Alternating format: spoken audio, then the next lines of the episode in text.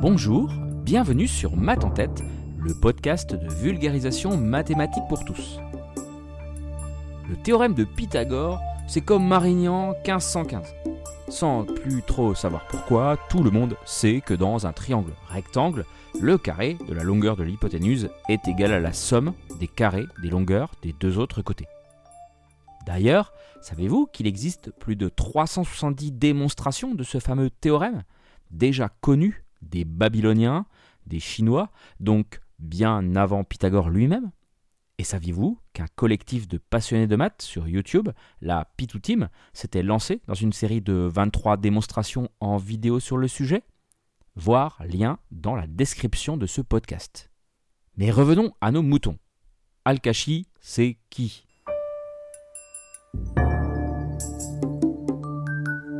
Jamid Al-Kashi, ce qui signifie littéralement le natif de Kashan, est né en Iran, à Kashan donc, en 1380 et est mort en 1429. Pour info, Pythagore est né aux alentours de moins 580. Ce mathématicien perse, qui était aussi astronome, comme souvent à l'époque, est un des derniers grands savants du monde arabe avant que l'Occident ne prenne le relais à la Renaissance. On connaît des bribes de la vie d'Al-Kashi à travers la correspondance qu'il a entretenue avec son père. On sait par exemple qu'il a écrit plusieurs traités d'astronomie après avoir assisté à Cachan à l'éclipse de lune du 2 juin 1406. Mais son talent s'exprime surtout à Samarcande, la capitale de l'empire sous le règne de l'empereur Tamerlan, l'empereur turco-mongol. Samarcande est d'ailleurs dirigé par Ulugh le petit-fils de Tamerlan, qui est lui aussi scientifique et qui demande à Al-Kashi de le rejoindre en 1420 afin de faire rayonner la ville par sa culture. Et là-bas, Al-Kashi participe à la construction d'un observatoire et poursuit ses travaux parallèlement à l'enseignement. Il développe l'usage des nombres sexagésimaux, le système de nombres en base 60 utilisé par les astronomes babyloniens et grâce auquel il arrive à évaluer pi avec une précision redoutable. 16 décimales contre 6 jusque-là.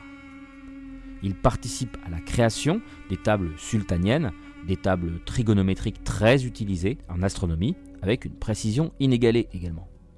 Il a écrit Miftah al-Izab en 1427, La clé de l'arithmétique, une œuvre majeure où il expose la notion de fraction décimale et définit, par exemple, le dixième de l'unité, puis les dixièmes du second ordre, nos centièmes quoi, etc. Donc les prémices des nombres décimaux. Il solutionne également un bon nombre de problèmes en astronomie, en architecture ou en finance et en géométrie. On lui doit, en particulier, le théorème de géométrie qui porte son nom, qu'on appelle aussi théorème de Pythagore généralisé ou règle du cosinus. Alors justement, en quoi se démarque-t-il ce théorème de celui de Pythagore? C'est juste qu'il permet également de relier par une relation mathématique les longueurs des côtés d'un triangle, mais, à la différence de la configuration de Pythagore, un triangle quelconque cette fois-ci, et pas seulement un triangle rectangle.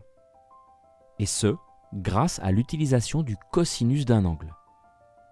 En résumé, dans un triangle ABC, rectangle en A, le fameux BC carré égale AB carré plus AC carré de Pythagore se transforme donc en BC carré égale AB carré plus AC carré, moins 2 fois la longueur AB fois la longueur AC fois le cosinus de l'angle BAC.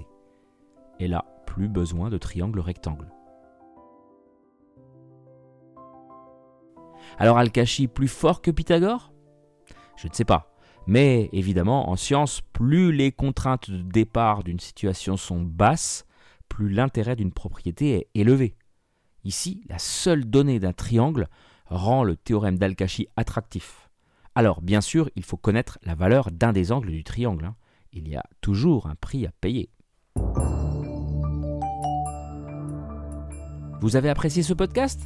Chouette N'hésitez pas à partager les liens vers les épisodes, à en discuter sur les réseaux sociaux, à en parler autour de vous. Bah oui, le bouche à oreille a encore de beaux jours devant lui. Vous pouvez aussi laisser une note 5 étoiles sur votre plateforme de podcast ou un gentil commentaire. Ça fait plaisir et ça booste le référencement du podcast. En tout cas, merci par avance et puis je vous dis à très vite.